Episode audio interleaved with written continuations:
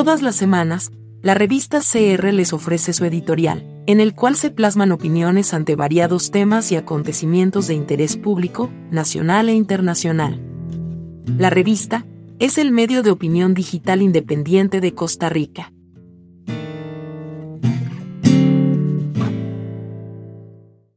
En nuestro editorial de la semana. Lo intrascendente versus lo trascendente.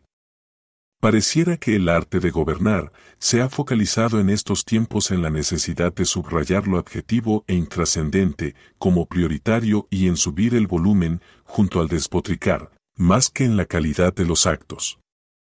Intrascendente, porque temas sustantivos como la seguridad ciudadana y la educación, así como la seguridad social o el desempleo, se ven relegados por otros aspectos que sin dejar de importar, se ven disminuidos en su valor ante aquellos que afligen realmente el cuerpo y el alma ciudadana. Lo otro es que las autoridades de gobierno, incluido por supuesto su director, no han podido todavía sintonizar en una sinfonía apropiada, dado que sus componentes desafinan al tocar los instrumentos a su cargo, y al parecer algunos de ellos en puestos estratégicos de la orquesta carecen del conocimiento necesario para leer las notas que les permitirían entonar. Así de simple parece ser la realidad de la actual gobernanza.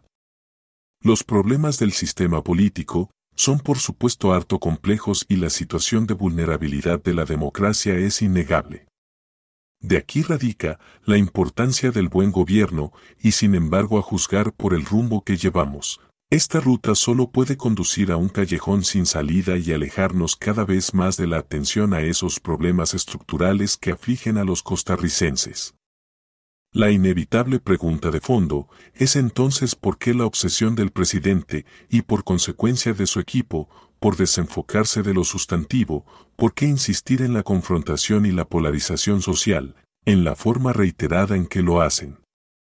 Por ahora, reina el afán por lo intrascendente, dicho de la manera que ha de verse. La ciudadanía no es merecedora, a excepción de los fieles seguidores del presidente, de la forma de gobernar de la actual administración, cuyo objetivo primario pareciera ser, complicar las cosas antes que resolverlas y más aún echarle a todo el mundo las culpas por complicarlas, vaya paradoja. A ver quién entiende este proceder. Queda aún tiempo a la actual administración. De hecho, estamos casi a la mitad del camino.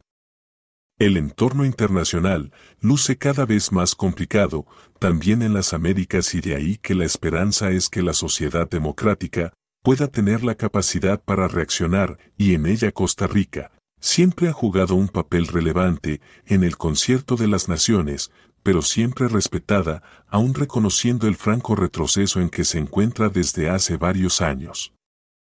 Es el caso de los temas a los que hemos aludido anteriormente. El tiempo que queda debiera ser entonces bien aprovechado, pero de seguir, por el camino en que insiste don don Rodrigo Chávez, prácticamente desde que asumió, entonces será cada vez más distante la posibilidad de salir adelante. El propósito y las buenas intenciones se estrella contra los medios y las formas escogidas para salir adelante. El daño hasta ahora ha sido incalculable y no se vislumbra interés por rectificar. Solo un milagro podría acontecer y eso significa antes que nada tener la humildad de reconocer los hierros, de procurar la manera de generar acuerdos con otros actores, tanto públicos como privados y de focalizar la atención en los asuntos prioritarios que hoy atentan contra el bienestar general.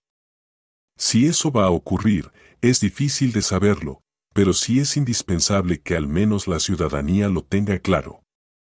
A fin de cuentas, la estresante situación de la sociedad costarricense no deja de ser el reflejo de la praxis de la gobernanza de la actual administración. ¿Será que la mayoría de los costarricenses llegará a entender realmente lo que está sucediendo? ¿Estaremos dispuestos a asumir también una participación proactiva y política con visión nacional para exigir un cambio de rumbo ante tanto disparate?